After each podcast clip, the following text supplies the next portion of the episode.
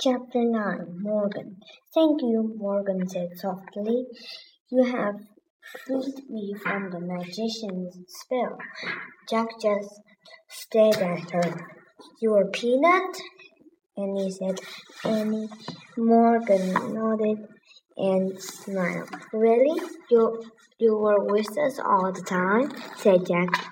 In on our missions? Annie nodded. Morgan nodded again. Wait, why did we have to go on this mission to find the map? said Jack. If you were always with us. To break the spell, we have to be on the move, said Morgan. You could have to broken it the, min- the minute we arrived. Oh, that's why Peanut, I mean, you were trying to say, said Annie. We didn't have to leave the moon base at all. Morgan nodded, smiling. But the moon man came along to help us, said Annie. He drew a constellation of a mouse. Is he a friend of yours? Morgan shrugged. Let's just say we have we had a little talk. He stopped by the moon base while you were out. The same you where you had a talk with the ninja master, right? And the monkey and the sorcerer. Morgan now nodded. I always squeak to the ones who helped you. But how they did they understand you, a mouse? said Jack. Morgan smiled again. Certain wise ones who understand and the language of little creatures, she said. I bet it was you who turned the pages of the books, said Annie, to show us where to go next. Morgan nodded. But who turned you into a mouse? said Annie. Morgan frowned. A certain person who liked to play tricks on me, she said. His name is Merlin. Merlin, said Jack, the greatest magician who has lived. Morgan sniffed. He's not that great, she said. He doesn't even know we ha- I have two brave friends who help me. Us, said Annie shyly. Morgan nodded. And I thank you both with uh, all my heart. You're welcome, said Jack and Annie. Morgan handed Annie the Pennsylvania book. Are you ready to go home now? he asked. Yes, said Jack and Annie. Annie pointed to a picture of the Frog Creek Woods. I wish we could go there, she said. The treehouse started to spin. It spun faster and faster and faster. Then everything was still, absolutely still, but only for a moment. Chapter 10 Earth Life The midnight woods woke up. A breeze rustled the leaves, and all hooted. The sound was soft, but very alive. Jack opened his eyes. He pushed his glasses into place. He smiled. Morgan was still with them. He could see her in the moonlight. Her long white hair was shining. Morgan, can you and the treehouse stay here?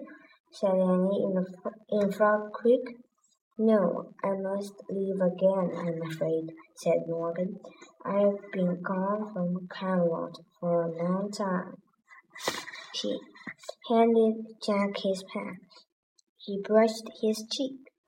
Her hand felt soft and cool. A bit of moon dust still on you, she said. Thank you, Jack, for your great love of knowledge. You're welcome, said Jack. Morgan tugged on one of Annie's good braids. And thank you, Annie, for your belief in the impossible.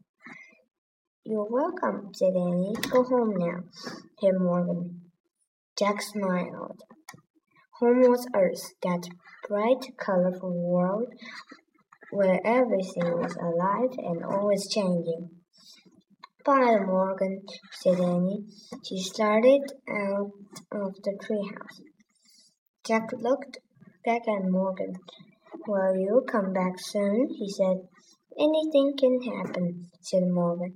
The universe is filled with wonders, isn't it, Jack? He smiled and nodded. Go now, Morgan said softly. Jack followed Annie down the rope ladder. He stepped onto the ground. The wind started to blow. The tree started to shake. A loud roar filled Jack's ears. He, he squeezed his eyes shut. He covered his ears. Then everything was silent and still. Jack opened his eyes. The ladder was gone. He looked through the leaves and branches of the giant oak tree. Where the treehouse had been on was only moonlight now. Bye, Morgan, he whispered sadly. Bye, Peanut, said Annie. Jack and Annie started at the top of the tree for a long moment. Ready? said Annie. Jack nodded. They started for home. The midnight air felt cold and moist. It was filled with the soft sound of earthlight. Jack and Annie left the Frog Creek woods. They started down the street. Jack and Annie glanced up at the sky. The moon looks really far away, doesn't it? said Annie.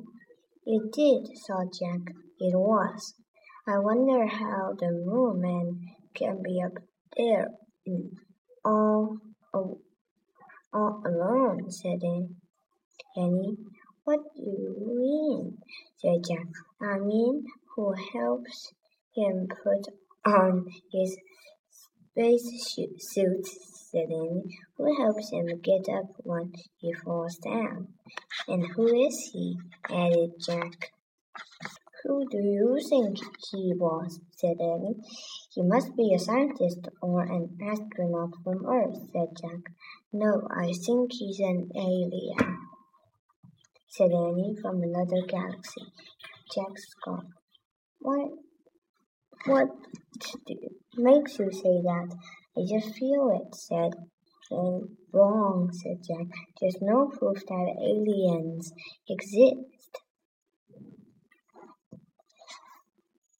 Maybe not now, said Annie. But don't forget we're in the future. Oh, brother, said Jack. They crossed their yard and climbed their back steps. Annie tiptoed inside the house. Jack followed her. Before he shut the door, he glanced up at the moon. Was Annie right?